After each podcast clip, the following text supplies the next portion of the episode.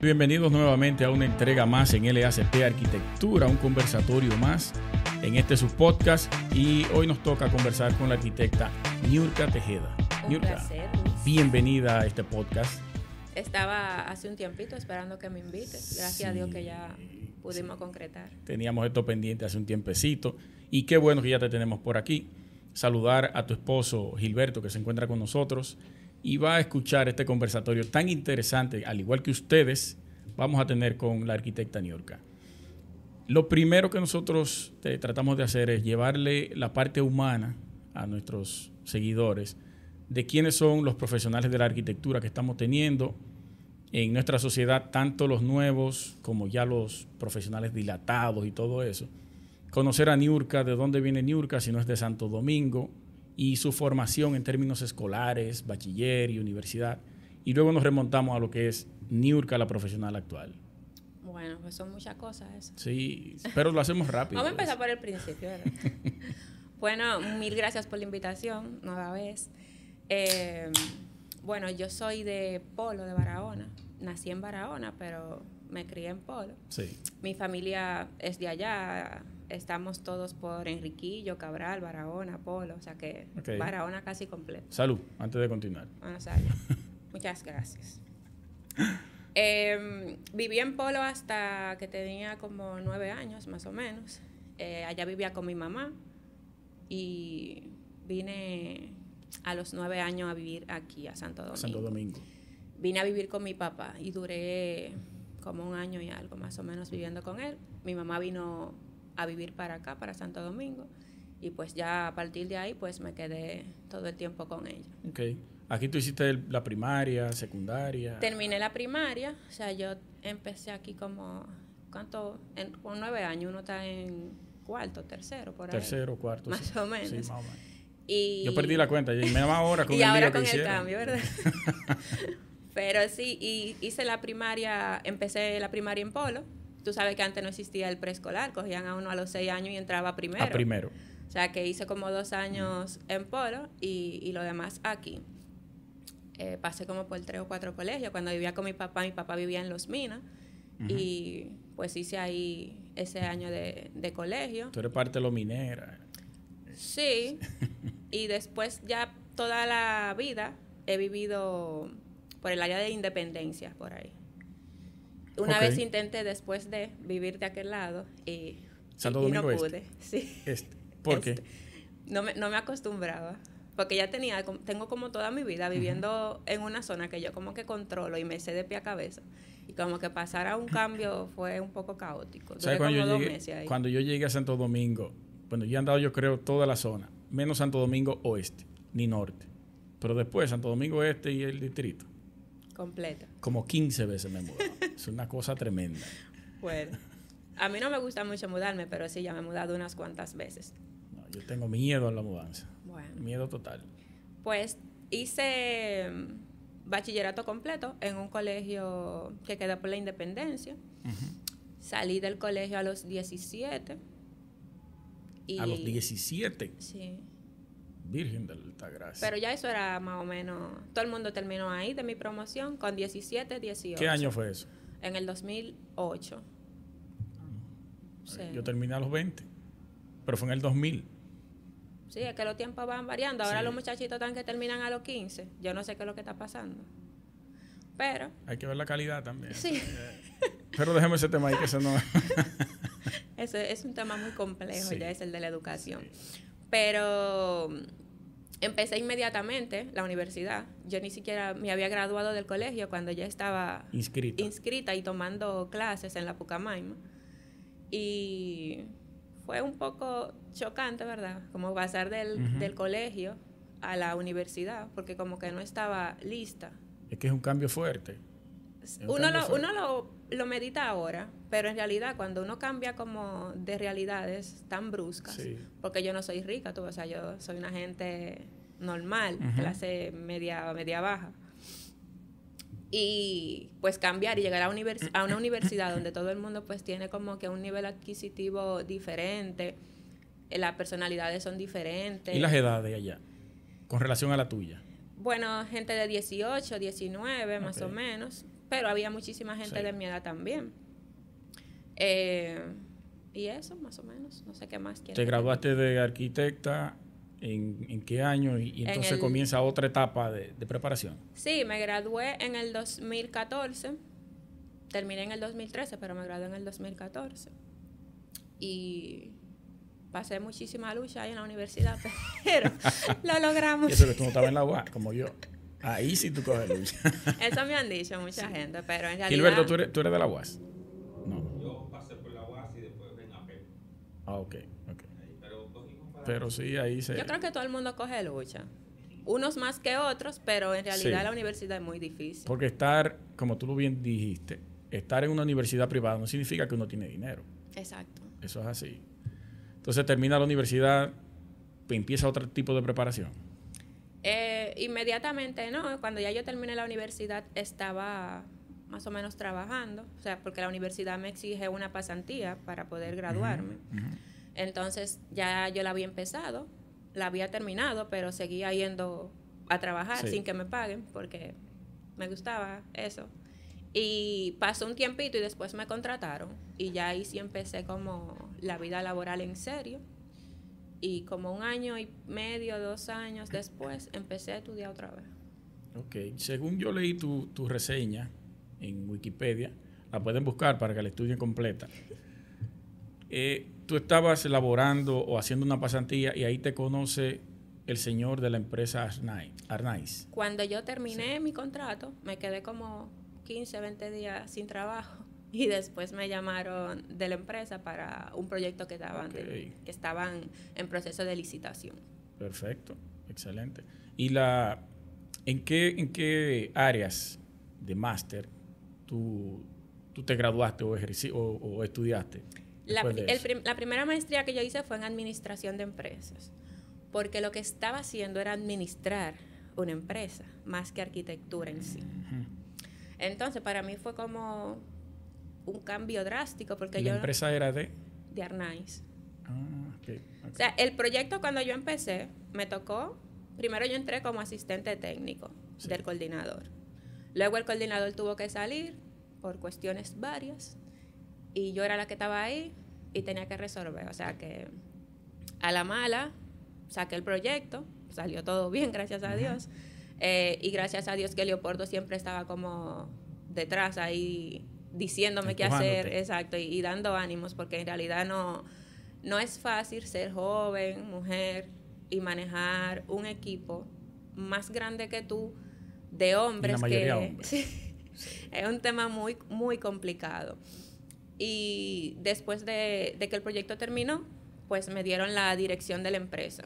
Y ahí fue que me puse a estudiar administración. Ok, y ahí inició el, proyecto de los diferentes, ¿cómo se le llama eso? Los estudios que ustedes hicieron y levantamientos a los municipios. Sí, el proyecto por el que me contrataron era un proyecto de fortalecimiento institucional en 26 ayuntamientos eh, o gobiernos locales, porque habían distritos municipales dentro de y era darle capacitación técnica al personal básico del ayuntamiento en cinco áreas diferentes. Dentro de ellas estaba planificación urbana y servicios municipales. Y ahí sí teníamos que hacer los levantamientos. Sí, fue un trabajo muy interesante, a mí me gustaba muchísimo. En mi primer trabajo, yo me pasé como seis meses arriba de un camión de basura. Bueno, de uno no, de varios tú ibas a hacer las rutas de la recogida de basura. Exacto. Entonces teníamos que mapear las que estaban haciendo ellos en la actualidad para ver cómo se mejoraban esas rutas. O sea que me pasé casi seis meses en cinco municipios montar un camión de basura. Sumamente interesante esa etapa. Sumamente interesante. En verdad, sí. Entonces, ¿cómo lo mapeaban? ¿Tenían alguna, algún dispositivo electrónico que, Mira, estaba el recorrido o era manual? Era manual. Nosotros hacíamos, estábamos creando una metodología porque los municipios aquí no tenían ninguna herramienta. Y aunque nosotros lo íbamos a hacer, luego tenían que hacerlo ellos. O sea que teníamos que trabajar con algo que ellos después pudieran manejar. Continuar implementándolo fácil, sí. Entonces, creamos la metodología desde cero. Sí se eficientizaron muchísimo la ruta de, recogida. Eh, al principio, los choferes sí mostraban un poco de resistencia porque como que tenía una gente ahí la mañana entera es un poco Sí, complejo. sí, Y más en los campos, que ellos se paran como en cualquier esquina a beber café, a desayunar, a este, a lo otro. Y, y eso se tenía que... Ya ellos tienen una rutina que vengan a, a violentársela, entonces ya se es siente- complicado. Sí. Pero muy interesante todo eso. Y luego de ahí, eh, se pasa esa parte de los municipios. ¿Qué otra etapa comienza dentro de esa empresa o tú inicias otro proyecto al, al paralelo con ella? Em, los primeros años en Alnay fueron muy absorbentes para mí, por el mismo tema de que quizás no tenía las capacidades que requería mi puesto. Sí. Y pues yo me enfoqué 100% en eso. Y no solamente hacíamos consultoría, sino que también tenía- tenemos una empresa de, de diseño y se, y se formulan proyectos arquitectónicos. Para el municipio. Eh, no, para las empresas que tiene Arnaiz en otros países y proyectos que tienen aquí. Eh, Pero municipales o, o- Eh, o territoriales. Ah. Proyectos habitacionales. Entonces, nosotros somos como un brazo técnico de la empresa y diseñamos, trabajamos los planos. Todo, todo. Exacto, o sea, es como un, un soporte técnico. Y aparte de todo lo que tiene que ver con las cons- consultorías municipales, pues también tenía que, que llevar Trabajar esa área. Obviamente no lo hago sola, siempre cada empresa tiene un equipo que yo lidero, pero sí. Tú eras la cabeza, Muchísimo. Pero era mucho sacrificio. trabajo. Era mucho trabajo. Exacto. Tú tienes ahora o dentro de Arnaiz un capítulo que se llama ODS. ODS municipal. ODS inicia tú estando. ODS es un proyecto nuevo. Ok. Eh, antes de ODS, nosotros estuvimos trabajando los CTT, Eso es. que son Centros Tecnológicos Territoriales. Eso lo hicimos en Colombia, en Brasil y aquí. Y sí fue un proyecto ya como muy de la mano con los jóvenes. Salió inclusive de la experiencia que habíamos tenido años atrás, en el 2015, con esos jóvenes pasantes que estuvimos utilizando para hacer el proyecto. Que también ustedes reclutan esos pasantes. Exacto. Ok. Eh, entonces, al ver la receptividad de esos jóvenes que acaban de salir o que todavía siguen estudiando, pues dijimos, bueno, pues es un capital humano que hay Sí. que utilizar. Entonces hicimos un proyecto basados en jóvenes y que sean los jóvenes, como quien dice, los protagonistas de recabar información para que luego el municipio la utilice. Y eso lo pusimos en práctica por primera vez en Colombia, un éxito total, o sea, participaron unos 166 jóvenes en un municipio de unos 12 mil habitantes más o menos. Y muy interesante, yo estuve por allá viajando durante cuatro meses más o menos, y di vuelta. ¿Cada qué tiempo? Eh, yo viajaba como cada 15, 20 días. O sea que era un tema delicado. Ya cuando se puso en marcha, pues ya caminaba solo, pero al principio fue un poco... Había que llevarlo hasta el punto donde ellos pudieran Exacto. continuar solo. Y como había una persona encargada allá también, o sea que era más de, de seguimiento. Esos jóvenes era- eran, sí, me imagino, de allá. Sí. Tú ibas a formarlo, ustedes iban a formarlo desde aquí. Nos, nos- yo fui a captarlos, a darle la capacitación y después vine para acá y después volví a supervisar lo que estaban haciendo. Pero ya había una gente encargada directamente allá. Eso eran los CTC, CTT. CTT. Y los ODS, o Los- el ODS. El ODS es un proyecto nuevo. Estamos trabajando en él hace aproximadamente un año y medio. Ya estamos en la fase de captación de jóvenes. Aquí ya tenemos unos 950. Necesitamos ese? mil. Y, o sea que ya estamos en la Sí, fase... vamos. Quedan pocos, final. faltan pocos. Es un proyecto que es a nivel de Latinoamérica y pues estamos trabajando en 10 países con unos 125 municipios y se van a formar un promedio de 12 mil jóvenes. Pero es un tema bien ambicioso. Sí, es un proyecto que parece hasta de mentira. parece como, como sacado así como de, de una película, pero sí, sí es un proyecto con muchísima ilusión por parte de nosotros, porque es como que ya darle una magnitud diferente a lo que, a lo que hemos venido haciendo.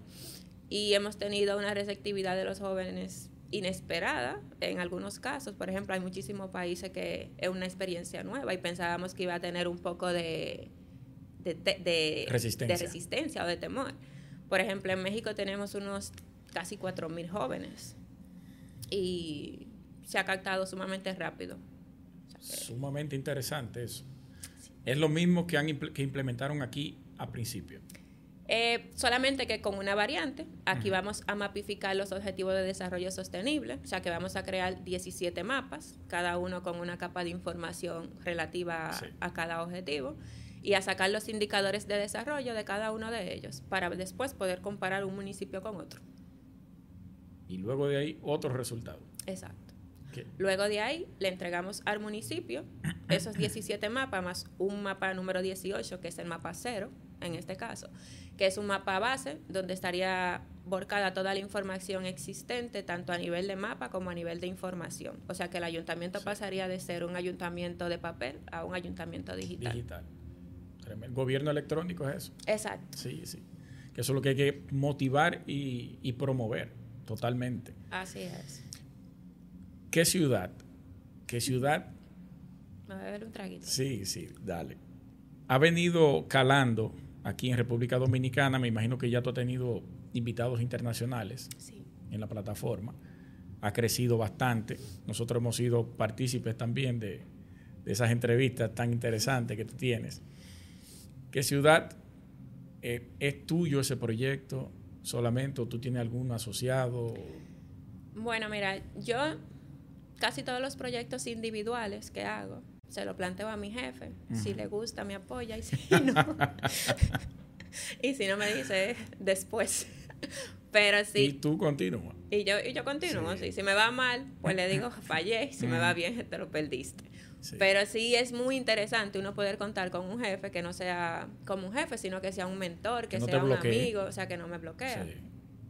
Y qué ciudad nació de diferentes conversaciones que hemos tenido en la, en la oficina con el equipo que tengo allá, que también son todos gente joven. Y la necesidad de hablar de algo que a nadie le importa. O sea, mira, ¿Qué, yo, qué frase tú acabas de decir? o sea, yo quiero hablar... Nadie habla de ciudad aquí. No, nadie habla de ciudad, nadie habla de, de ciudadanía, nadie habla de civismo, nadie habla de, de nada que tenga que ver con ese tema, y mucho menos los jóvenes. Entonces, es un tema que a mí me chocó tanto, que se quedó ahí, como en esa conversación. Y después salió una noticia que decía que nosotros, República Dominicana, dentro de Latinoamérica, teníamos el último lugar en democracia, en participación, ci- en participación y en civismo. Y yo dije, señores, pero no es que yo vaya a cambiar el mundo, ¿verdad? Ni voy a cambiar la realidad dominicana, pero sí puedo aportar algo desde una plataforma que quizás no se le invierta tanto dinero y pueda funcionar. Sí. Aunque nadie me vea, pues vamos a hacerlo. ¿Cómo se llama la materia que sacaron del pensum o del currículum de, de la escuela? Em, cívica. civis- cívica, moral y cívica. Moral y cívica. Ya ahí está la debilidad. Ahí comienza. Si no tenemos civismo, entonces, ¿cómo la podemos promover si no nos la dan en la escuela? Y se ha perdido tanto en los estudiantes como en los profesores, o sea, en el centro. El centro ha perdido la moral y el civismo. Todo, O sea que... todo. Moral y cívica se perdió totalmente. Pero ahí se da el tema del- de la piedra y el huevo. Que el padre tampoco la tuvo. Y hay que llegar a una generación donde comenzó esa, esa moral o ese principio a... Pero inclusive ya los adultos mayores, que se supone que sí tuvieron una crianza específica, han perdido ciertos criterios de la vida. Es algo que yo todavía no me, no me, no me explico. O sea, yo, yo me quedo como en shock porque en realidad uno lo entiende quizá Ajá. de, lo- de los chicos que están Sí. entre 10 a 15 a- o 16 que nacieron años. con lo que está ahora. Exacto. Pero ya gente que tiene como su trayectoria, al final como veniste a salir del, del cascarón. Se- se- la moral se ha ido degradando y los principios se han ido perdiendo. Así es. Totalmente. Totalmente. ¿Qué ciudad? Me, me gustó muchísimo esa propuesta. Incluso con los videos cortos que tú hacías, dando los, los tips. Fue un reto eso. Sí. O sea, mira, yo no te puedo explicar cuántas veces grabamos el primer video. O sea, No te creas que eso es así. pero mira, Es mucho. empezamos, nosotros grabábamos ocho videos por día. Y era la primera vez que yo estaba frente a una cámara eh, en ese escenario, ¿verdad? Como fijada solamente en mí, en lo que yo iba a decir y todo eso. Y yo soy del sur. A mí se me mete una L por la R, una R por la L. O sea, señores, eh, llévenme al paso. llévenme al paso. Yo quiero hacerlo bien, pero es que se me sale. Entonces, repítelo, repítelo. Ya yo estaba cansada. Pero sí. al final, en el primer video se puede ver lo nerviosa que yo estaba. Pero a medida que iba ya fluyendo, todo iba como que desarrollándose de una manera más rápida y hasta cariño le fui cogiendo. Si tú no lo hablas eso, la gente ni se entera. ¿Eh? Se fue. No, porque no se nota. Bueno, yo veo el primer video y yo, mírame los ojos hasta llorosos. Yo. ahora me voy a percatar de eso, a ver si es verdad. Increíble. Pero, me ha gustado mucho, en realidad. Para uno poder hacer un video, hay que grabar varias veces.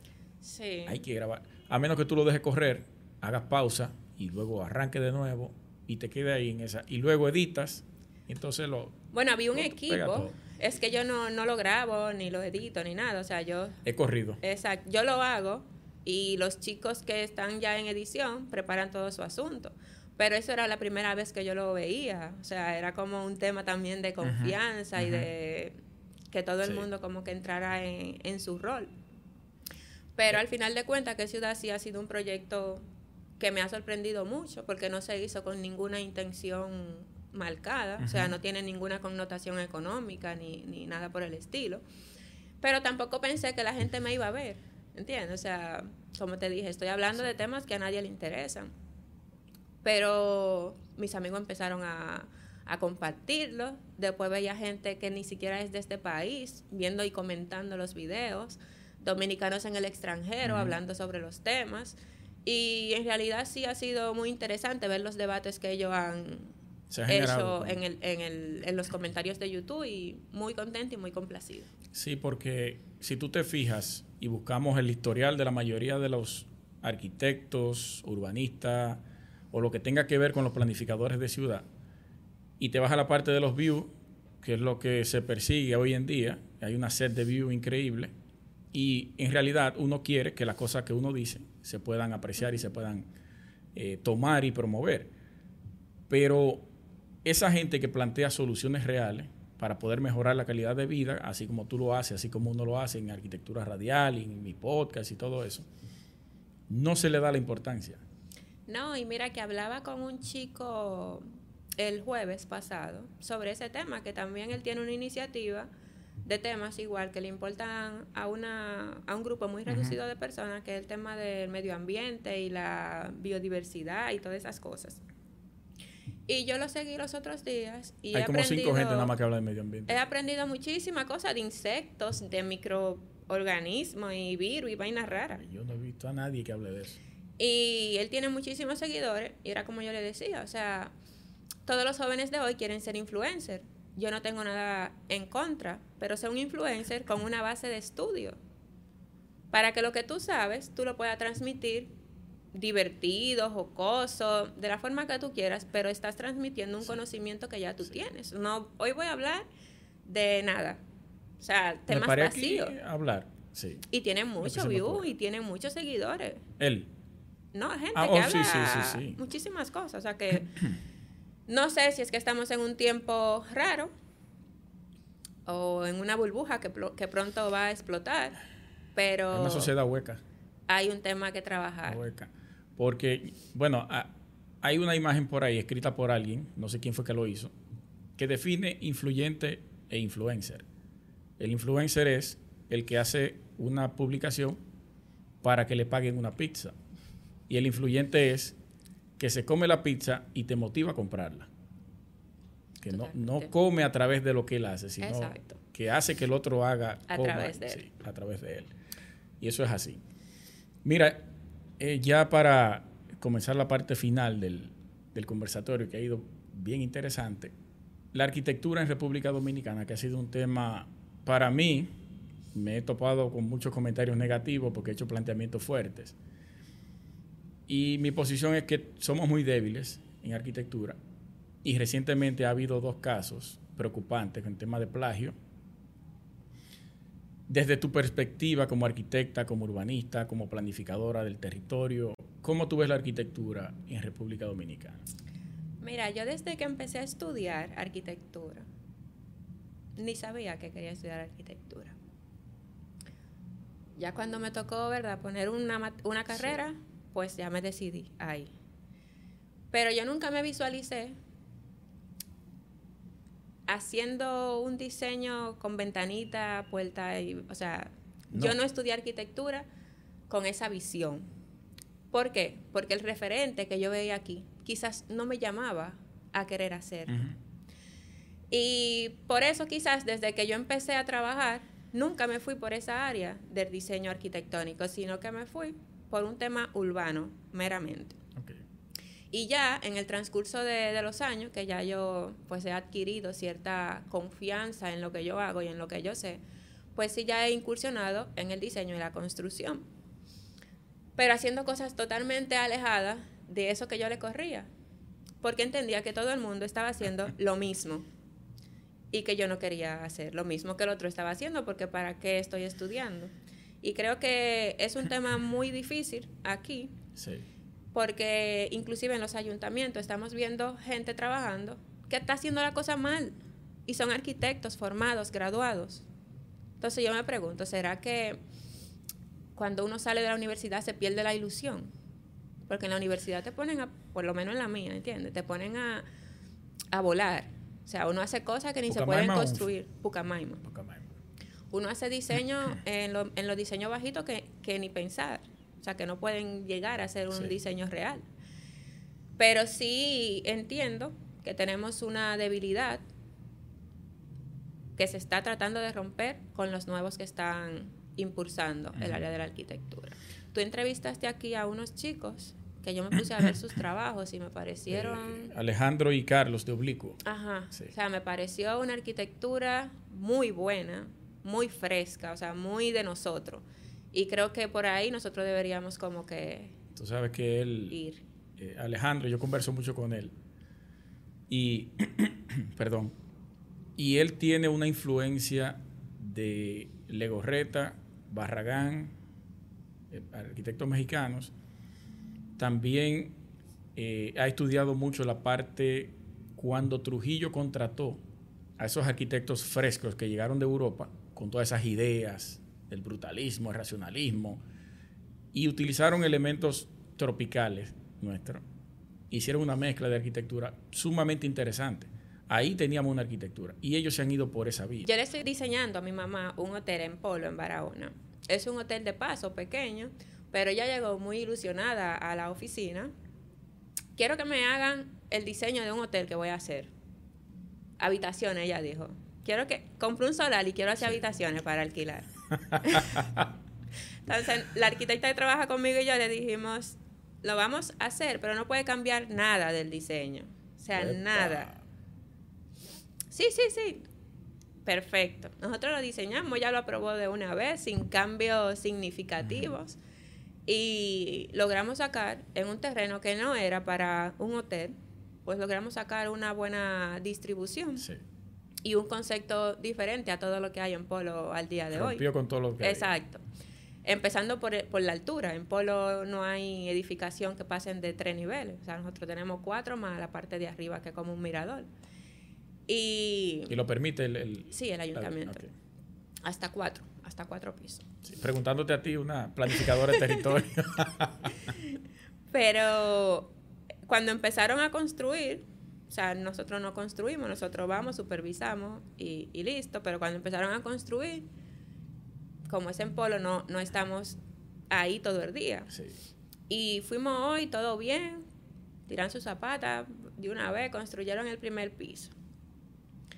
Y vamos 15 días después y encontramos un muro hecho en un sitio, porque estaba muy grande ese espacio y que para qué se va a usar un espacio tan grande, túmbalo. Ay, mi madre. Oye, eh, trae eso y túmbalo.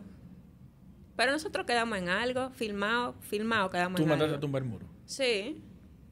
Y muchísimas cosas que en lo adelante, quizás yo se la he- ya he dejado pasar, ¿verdad? Sí. Porque es su hotel, o sea, no, no es mío. Entonces, quizá por eso es que yo no me dedico a trabajar el diseño arquitectónico per se, así con tanta euforia. Ay, ay, imagínate, esa es tu mamá. Exacto. Un, in- un Una persona particular. ya de afuera, tú tienes que hacerle lo que diga. O sea, cuatro muros, Sí. sus ventanas, todas sus cosas, siempre quieren vidrio.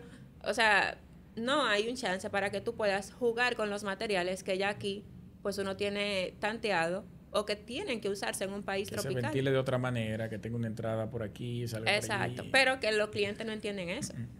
Entonces, quizá uno como técnico, su deber es guiarlos para que tomen la mejor decisión. Ahí es que está la- el kit del asunto, como se dice. Exactamente, pero hay muy buenas iniciativas, inclusive los proyectos de habitaciones que nosotros tenemos, o sea, los proyectos habitacionales, son casas con estilo popular. O sea, son casitas a dos aguas, tienen una parte de techo plano par- porque las casas tienden a crecer. Y es un proyecto que, que es como tipo Miami, más o menos. Esas Sí. casas abiertas, sin, sin verjas. O sea, sí son condominios cerrados, pero ya cuando tú estás adentro, o sea, eso de verja. Exacto. Sí. Que es algo que yo veo muchísimo aquí. Y yo sé que es un tema de seguridad, pero todo eso te daña un patrón Me arquitectónico. decía un compañero que la mayoría de las viviendas que se están diseñando ahora tienen la vista hacia atrás, porque la fachada es un muro totalmente cerrado y quizás una ventanita para que pueda entrar un Exacto. Y es por la- el tema de seguridad. Es un tema muy complejo porque obviamente todo lo que pasa en la ciudad influye en cómo se diseña. Y Si es cerrado el complejo, sí tú puedes jugar. Podemos Exacto. ver diferentes complejos de villa aquí. que, que tienden a, a hacer casas así. Sí. Inclusive estaba yo hace unos días en Santo Domingo Oeste. Eso está por donde... ¿Cómo te explico? Oeste. Oeste, eso es. Colinas del Oeste, creo. Un Prolongación 27, Ajá. por allá. Y es un, un complejo cerrado y ya cuando tú estás allá adentro ya tú ves las casas como con otra con otra visión. O sea, no son casas que te, que te impiden tú disfrutar el, el ambiente en, en sentido Y general. la mayoría de divisiones son callenas. Exacto. De una ver, en vez de verja de block o, o malla ciclónica, es cayena que te ponen. Así es. Que no hay ningún tipo de problema. Pero esperemos que en algún momento nuestra ciudad nos permita construir casas y edificaciones más amigables. Inclusive detesto la mayoría de los edificios de apartamentos que se están construyendo. Me parecen monótonos, No, aquí no, aquí- pequeñísimos, mal distribuidos. Muy Cuando poca gente está diseñando bien proyectos de apartamento. Y tengo una amiga que está en eso, que de verdad que me voy a permitir felicitarla desde aquí. Sí. ¿Dónde? Eh, eh, ella, ella está trabajando con la gente de Perables. Pedralbes. Pedralbes. Así que falleció la, la ingeniera Susi Gatón Sí. recientemente. Así. Ellos tienen buenos proyectos. Sí, Ellos me sí. gusta mucho porque también están jugando con, con vincular el tema del medio ambiente, con la edificación, poner vegetación natural, de verdad, no, no fachadas La- la falsas. sintética. Exacto. o sea que hay buenas intenciones. Yo sé que ahora hay un debate entre el precio y la calidad, pero hay que buscar un Hay que equilibrio. tratar de hacer buena arquitectura con poco. Exacto. Esos muchachos lo están haciendo. Sí, por eso te digo que, Sí. que me gustó mucho el trabajo que están realizando. Hay una empresa que hace blogs, no voy a decir el nombre, pero tiene unos edificios detrás de Ágora. Ya ahí me voy a delatar totalmente. Dios, formaleta para arriba, 17 o 20 pisos creo que tiene ese edificio. Pero- 6 o 7 ahí, apilado. Es, es fuerte, mira, El hacinamiento vertical. son callejones parados. O sea, que no es un tema de, de concepto y yo creo que con la pandemia se ha empezado a valorar vivir trancados, vivir sin acceso a, a de verdad tener un espacio libre que tú puedas apreciar. Que aunque los apartamentos sean cerrados por fuera, oye, adentro trata de crear otro ambiente. otro ambiente. Pero estamos otra vez a merced de la imaginación. Y mira que yo tengo mi tema con la pandemia la arquitectura. Se decía que iba a cambiar, venía una transformación en arquitectura impresionante. No cambió nada. No hemos visto nada diferente. No, tú sabes que sí me preocupa que por el déficit habitacional eh, se están haciendo muchísimo disparate. Dos millones y pico. Sí, acelerado. O sea, se están haciendo cosas que no se deben hacer. Tú no puedes diseñar para cambiar el modo de vida de una persona que tiene 60 años viviendo de otra forma. Y si lo vas a cambiar, no lo puedes juntar. Tienes que mandar uno para acá, otro para allá, porque tú vas a tener lo mismo que estás tratando de evitar el día de hoy, lo vas a tener dentro de 20 años. Entonces tú no estás resolviendo ningún problema. Estás creando uno más grande que le va a resolver, le va a tocar resolver a otra persona. Esos temas son muy complicados. Eso se aborda de otra manera. Exacto. Porque eh, la cultura que arrastra esa persona, como tú dices, de vivencia todos esos años. Entonces tú le haces una cosa que él no entiende. Que no sabe. cual- no- No, sabe cómo, cómo vivir ahí. Exacto, no sabe. Y a mí me gusta mucho en mi, en mi universidad que la carrera de arquitectura estaba en el área de humanidades, no está en el área de ingeniería. ¡Wow! Y me gustó muchísimo eso, porque en realidad tú estás Eso tiene diseñando. mucho sentido. Sí, es que tú estás diseñando para un humano. Tú no puedes encasillar a ese humano en algo. Tú tienes que más o menos adaptar tu diseño al modo de vida Ajá. de esa persona, Ajá. hacerlo de una forma pensada, pero que responda a sus necesidades. Entonces creo que ahí es que está el, el Mira, detalle. No tenía ese dato yo. Sí, un aplauso para la PUC en eso. Pero full. Lo voy a comentar mañana. Sí. Eh, Alejandro Aravena, tú lo debes conocer. Arquitecto chileno que ganó el Pritzker en Sí. 2016. Él eh, recibió connotación a nivel internacional por una, un proyecto grandísimo, 2.500 casas que construyó, de temas sociales. Pero él las elaboró, unas específicas, un proyecto, con el tema incremental. Que creo, esta vivienda aquí, tú vives aquí y tienes tu espacio libre. Para cuando tu poder adquisitivo aumente, tú puedas ampliarla. Así son nuestros diseños también. ¿Son así? Sí. Porque te Tremendo. digo, son, son viviendas de bajo costo, ¿verdad?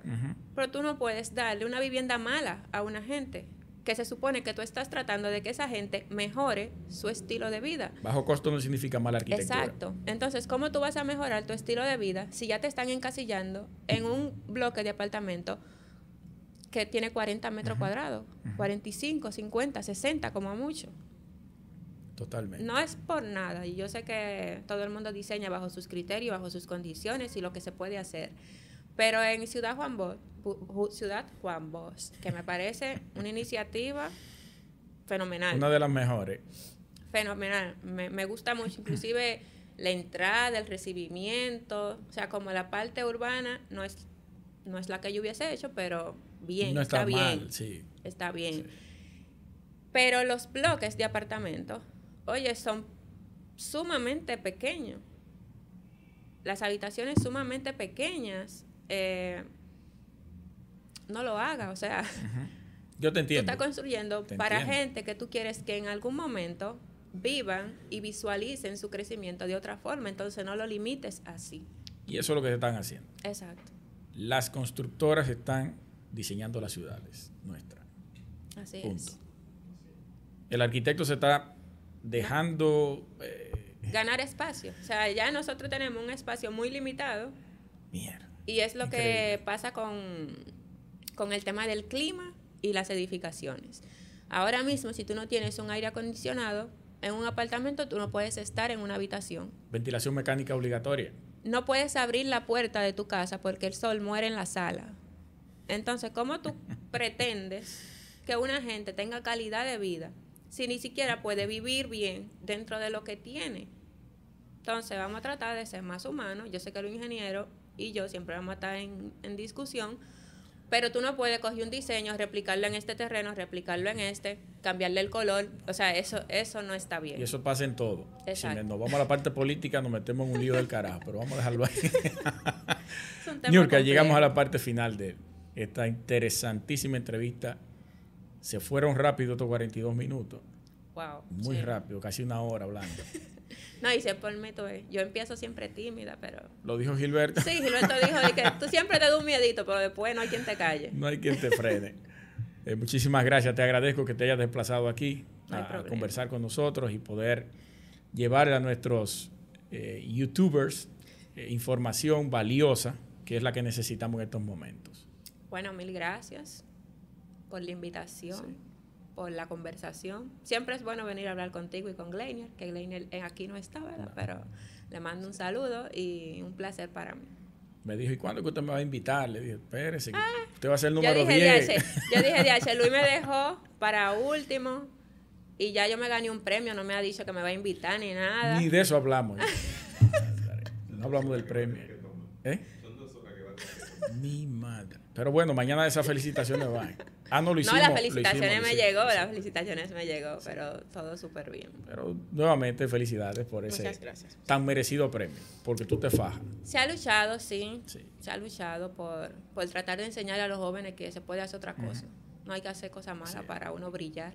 Estamos tratando de dar, colocar nuestro granito de arena. Así de donde podemos. Muchísimas gracias, Nurka, por estar aquí. Te lo agradezco de verdad infinito. Señores, espero que hayan aprovechado estas, estos minutos con la arquitecta. Gracias por su tiempo. No olviden suscribirse, lo que no lo han hecho, y compartir este contenido para seguir creciendo juntos. Eh, mi nombre es Luis Taveras y nos encontramos en el próximo. Hasta pronto.